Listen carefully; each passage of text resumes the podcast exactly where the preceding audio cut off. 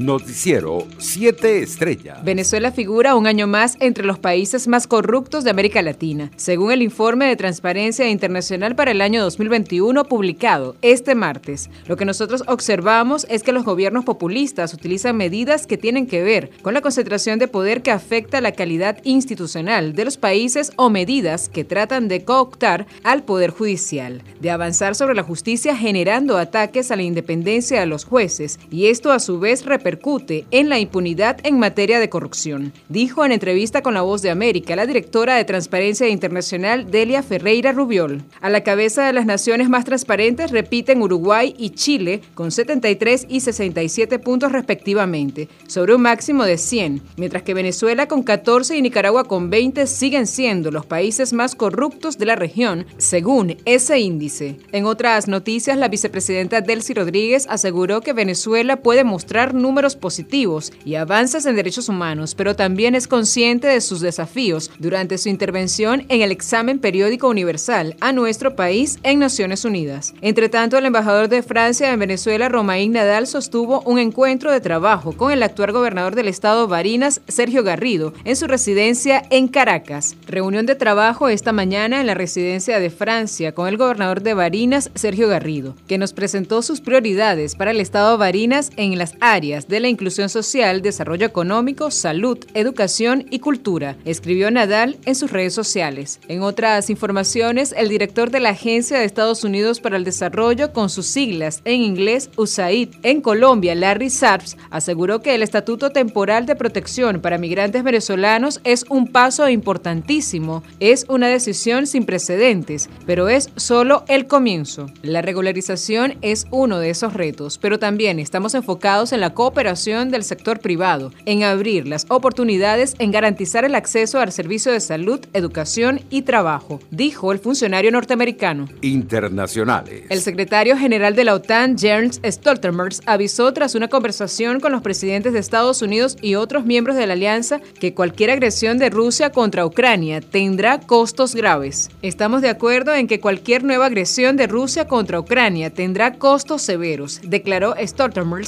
en su cuenta en Twitter tras conversar con los mandatarios de Estados Unidos, Francia, Alemania, Italia, Polonia, Reino Unido y los líderes de la Comisión y del Consejo Europeo. Por su parte, el gobierno de Japón decidió hoy elevar el nivel de alerta sanitaria y expandir las restricciones anticontagios hasta abarcar 34 de sus 47 prefecturas ante el continuado auge de las infecciones, que volvieron a marcar un récord al superar los 60.000 casos. En Portugal, los últimos sondeos colocan colocan en un empate técnico a la izquierda y a la derecha, a menos de una semana de las elecciones legislativas que se celebrarán el próximo domingo 30 de enero. El líder conservador Rui Río, PSD, alcanzaría el 34.4% en intención de voto, superando por primera vez al candidato socialista y actual primer ministro Antonio Costa, que baja hasta el 33.8%, según una encuesta de Aximaje divulgada hoy. Entre tanto, las autoridades rusas incluyeron al líder opositor ruso Alexei Navalny y a varios de sus socios de la lista de personas y organizaciones involucradas en actividades terroristas y extremistas. La inclusión fue hecha por el registro operado por el Servicio Federal de Supervisión Financiera, Rosfin Monitoring. Economía. El presidente de la Asociación de Aerolíneas Aéreas de Venezuela, Alat Humberto Figuera, indicó que Venezuela es un mercado muy bueno para España a propósito de la reactivación de vuelos entre Caracas y Madrid, anunciada ayer por el Instituto Nacional de Aeronáutica Civil. El dirigente empresarial afirmó que las aerolíneas aún deben hacer la solicitud de activación de vuelos ante el INAT y una vez autorizadas las operaciones regulares pueden comenzar a operar. Figuera explicó que es probable que comiencen con uno o dos vuelos a la semana y luego irán aumentando de acuerdo a la demanda. Deportes. El tenista español Rafael Nadal, número 6 del ranking mundial, evitó, a pesar de sus problemas físicos, la remontada del canadiense Denis Chapovalov Pobalot número 14 del ranking, al imponerse por 6-3, 6-4, 4-6, 3-6 y 6-3, para estar en las semifinales del Abierto de Australia.